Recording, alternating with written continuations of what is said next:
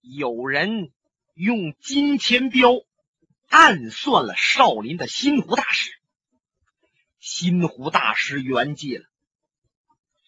这梅二先生当众揭露，说打金钱镖的人不是别人，正是金钱帮的帮主上官金鸿，而且还说上官金鸿那腰里边啊别着个带儿，里边还有几只金钱镖，就和伤心湖大师这只镖啊是一样的。他这一说不要紧。众群侠轰然大动，全都围拢过来，眼睛都盯着上官金鸿。上官金鸿这心呢，忽悠一下，哎呀，没二啊，没二，你本来是看病的郎中，你曾经救过我的儿子上官飞，我心中感激你呀，还给你写过一个条子。说以后你有什么事儿，我都帮你忙。那么为什么现在你拆我的台？这是置我于死地呀！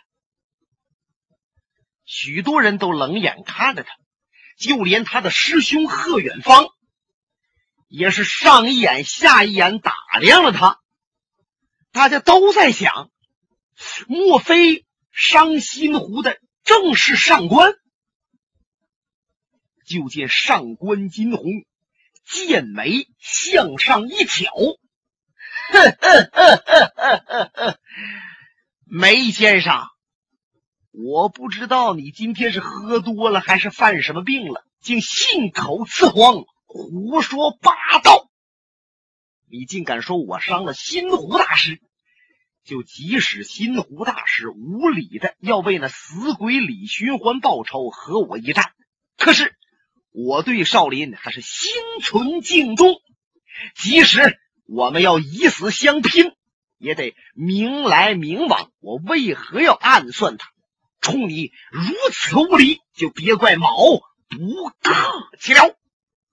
说着话，上官金鸿双背膀一炸，拉了个架势，这叫大鹏双展翅。然后他这身子，哒哒哒哒哒哒哒。绕成一个圈就地跑了好几趟。练武术的人都明白啊，这是叫内功呢。随着动作，内气功就较圆了。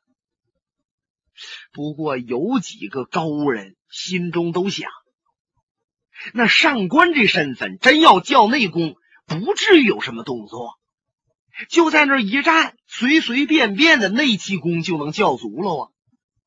看来啊，这梅二是真把上官气着了。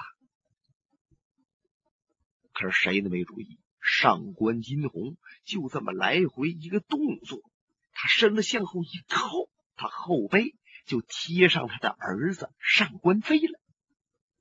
上官飞就感觉到啊，他爹递给他一个小袋儿，这袋儿里边啊，不知道什么东西，挺硬的。好像是啊，金属的器物。他赶紧伸手接过来，就藏在袖子里边去了。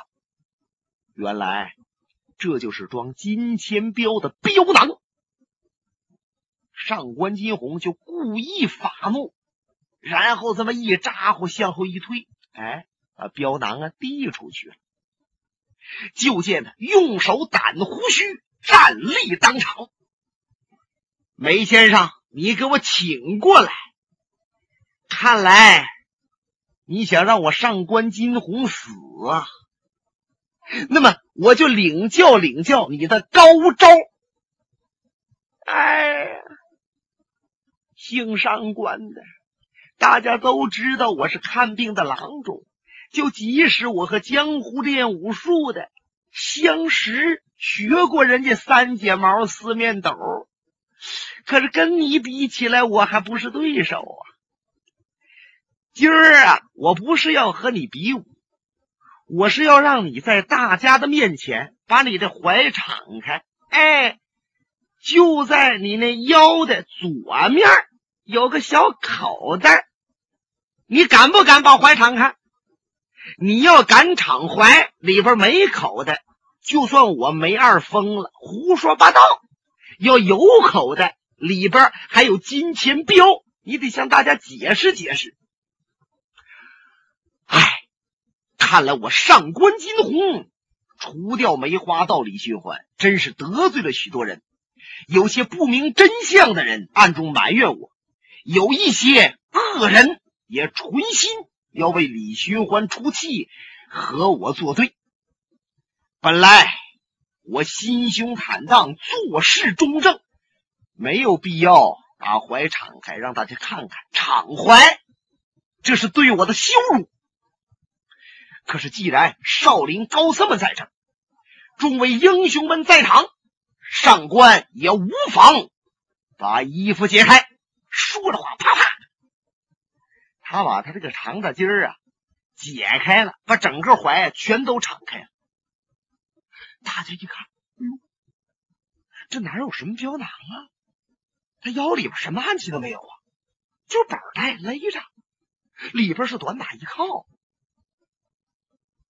梅二先生的眼睛也长吧，心中琢磨不对劲儿。我在东边那片树林靠着休息的时候，就听着传来脚步声。我抬脸一看，是上官金鸿，他把一个口袋正往他腰里边掖呢，然后用长的衣服盖住了。紧接着传来消息，是新湖大师惨遭暗算，我这才判定是上官出的手。哎，这个口袋整哪儿去了？哎呦，是刚才他咋咋呼呼的把口袋传出去了？嗨，我梅二是打了一辈子雁呢，这回让雁把眼睛牵了。我怎么就没想到这一劫呢？哎，刚才他转圈时候，谁在他跟前来的？他能够把这口袋交给谁呢？梅二这眼睛唰唰唰唰往四下扫视着。那上官飞早就躲到旁边去了。上官金鸿冷冷一笑：“唉，各位瞧没瞧着？我上官金鸿从来就没有用过什么金钱镖。看样这个金钱镖是纯金打造而成。虽说我上官颇有家财，还真舍不得。”用金字坐标往出打呀！那么刚才这位梅先生说我暗算了新湖，大家都清楚了吧？谁是谁非，不用我再废话了。梅二先生，啊嗨！按说你给我栽了赃，说了这番话，我恨你恨入骨髓呀！我应该抬掌结果你的活命，可无论怎么说，你救过我的儿子，那么一恩定一仇，我就和你不计较了。很多金钱帮的剑侠在旁边都给他们帮主竖大拇指啊！嘿，你看我们帮主心胸该有多么宽大，这就叫容人之量。换个二家别人。不把梅二你捏死才怪呢！梅二先生也不吱声，眨巴两个小眼睛，用手捻着那山羊胡，他就琢磨那个标蛋儿能到哪里去。单说上官金童，请贺远方和蓝氏三虎，还有那个家人贺贵来到他的大炉棚之内，他儿子上官飞还有几个金钱帮。心腹殿下都跟进来了。上官金鸿再次给贺远方施礼：“师兄，贤侄来此帮我，都是我一时照料不及，才使贤侄痛遭敌手。我对不起你，我对不起师傅。”上官金鸿说着说着，那眼泪嘎的噼里扑噜往下淌。贺远方眼圈又红了，那蓝氏三虎媳妇就发焦，恨不得立刻把杀贺子安的那个阿飞找着要了命。不过上官金鸿和他们说话，他们也只能听着。贺远方擦了擦眼睛，上官帮主，您再和我仔细介绍一下，子安来到人头会都和谁动过手，最后是怎么被人打死的？那么人头会还有一些什么事情需要我了解，请您跟我解释清楚。哎哎哎，这上官金鸿啊，就把贺子安来人头会。先斗铁船甲，后斗胡疯子胡不归，最后被阿飞杀死的事儿，仔细的介绍一番。然后他着重说明：“师兄啊，江湖上猖獗一时的那个梅花道，原来就是小李探花李寻欢。我和龙啸云大侠联手，把李寻欢要了命，为了昭彰正义。”让天下人知道梅花道已死，不要再惧怕他。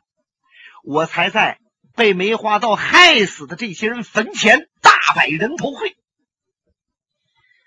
那么师兄啊，这个李寻欢阴魂不散，他的许多朋友们呢，都来给他报仇。一些不明真相的人，如少林的这些高僧，也插手此事和我作对。他刚说到这儿，那门外边有人打岔。放屁！李寻欢根本就不是梅花刀，谁要说李寻欢是梅花道，那就别有用心。嗯，他们往外一看，这门啊半开着，门外站的这个主有四十多岁，不到五十的样，和脑袋上啊扎着一溜小辫。这红头绳、黑头绳、白头绳、绿头绳，乱七八糟啊！还穿着个红衣服，脚下还穿个大花鞋，脸啊左一块黑，右一块白的。谁？正是胡疯子胡不归。这上官金鸿啊，气他的眼睛冒了火了。不过他也知道这胡不归也不是好惹的，想收拾他，就自己亲自出手。没有个三十合五十合也拿不下来他，那么别人过去也不中用，嗨，那就全把他当做一个疯子，先别理他。上官金鸿接着和贺艳芳说：“师兄，李寻欢作恶多端，他杀害了许多百姓，甚至他杀的妇女还是先奸后杀，我有个本子上都记得清清楚楚。”现在我拿出来，请师兄过目。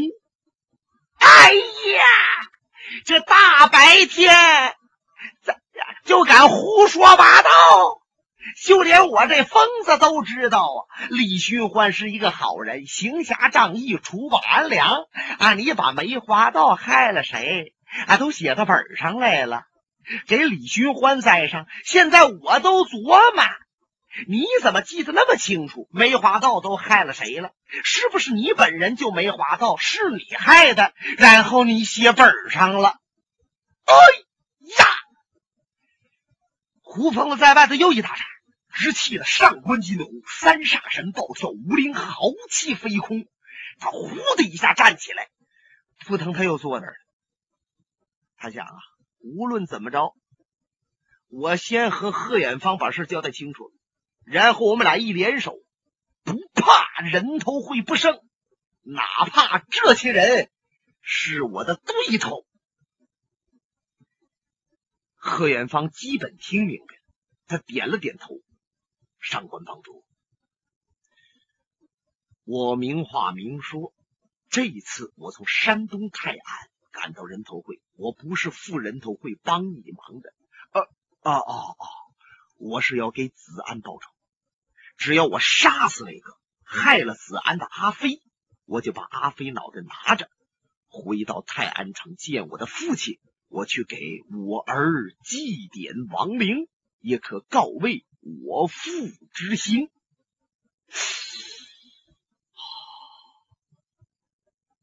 上官金鸿的心就往下一沉呐，本打算和他一起联手，没成想他表态了，杀死阿飞，马上就走。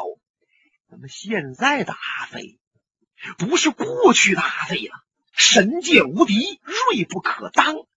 现在他让金无命胜过一次以后，就显得十分气馁。即使前几天杀了贺子安，可是他那股锐气还是没上来。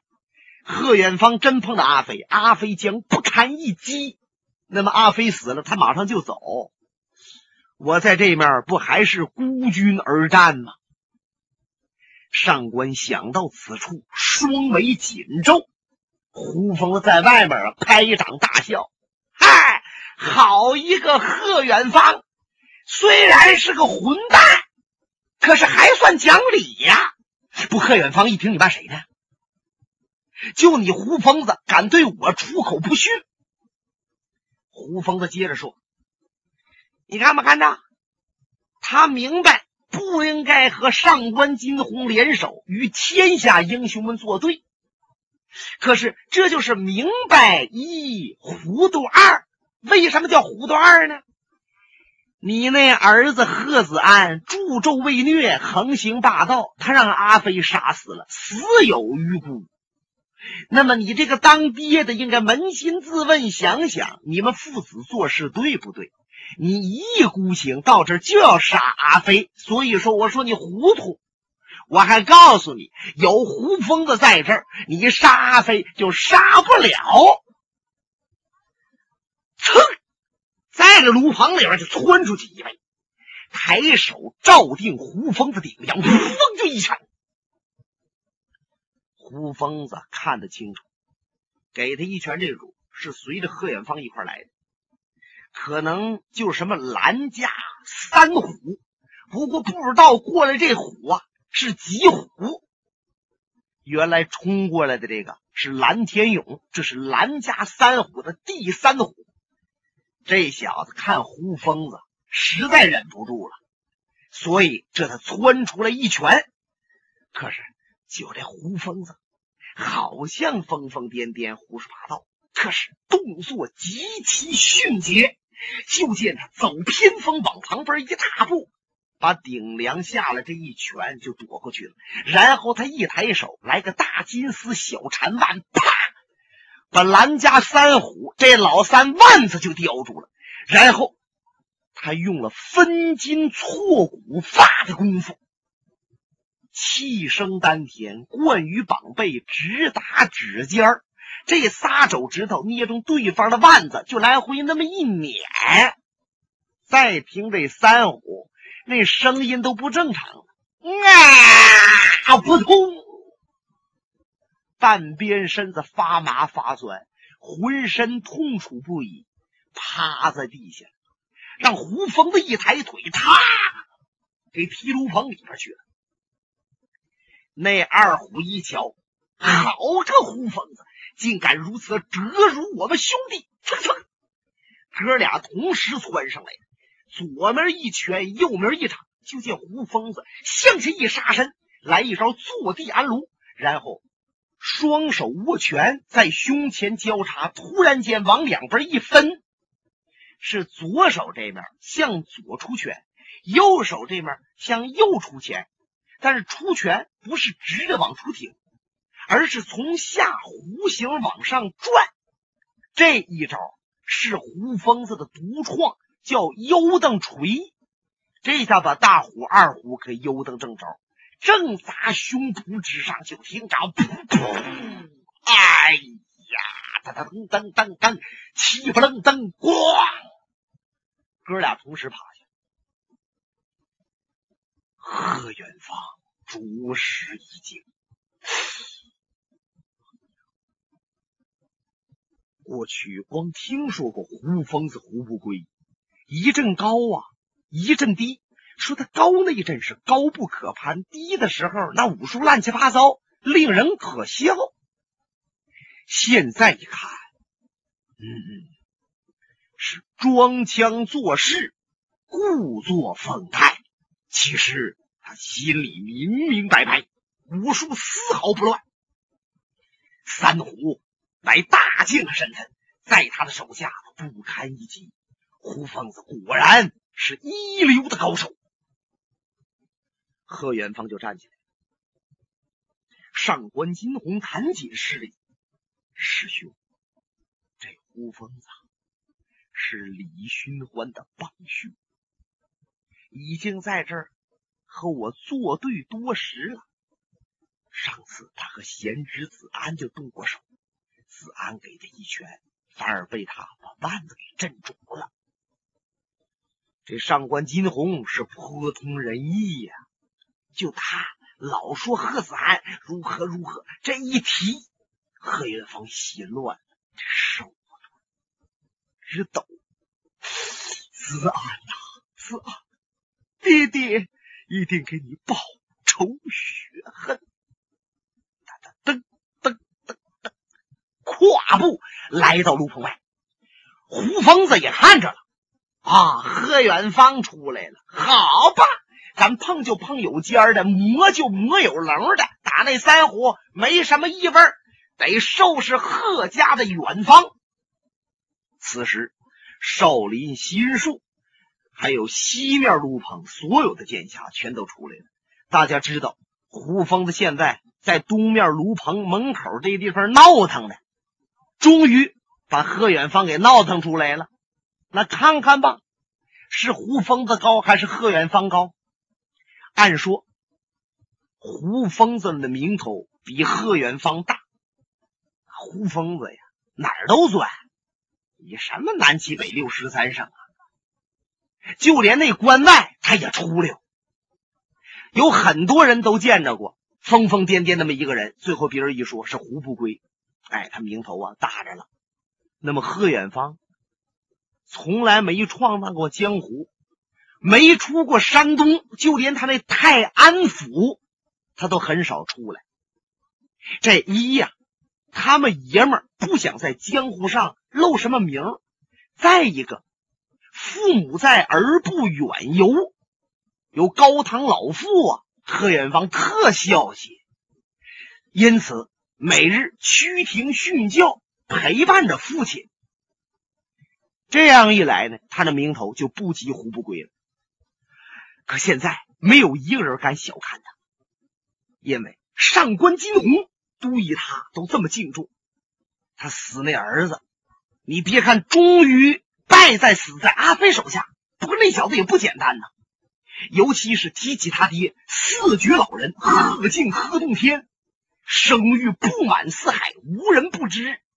现在敢小瞧贺远方，那就是找死。胡不归。心里也早拿好主意了，没有五十合往上，我就甭想捡人家便宜。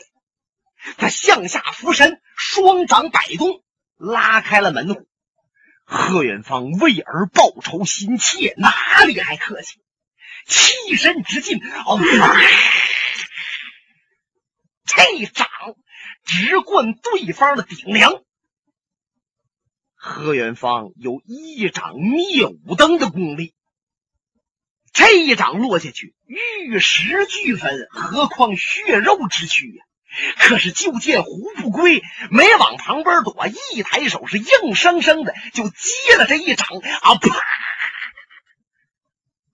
胡不归那身子向旁边一咧去，差点趴下。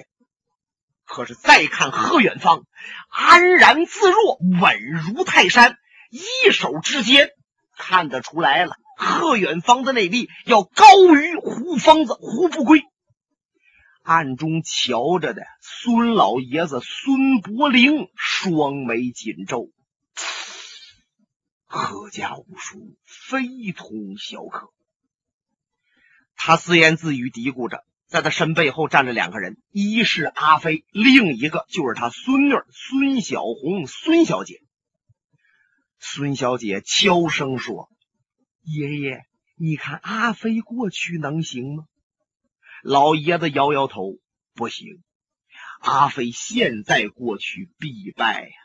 一，他不用剑，他就不得手；二，他身体不佳，反应迟钝；三，贺远方儿子刚死，哀兵必胜；所以阿飞不宜过去。他的话音未落，就在树后闪出了一个人。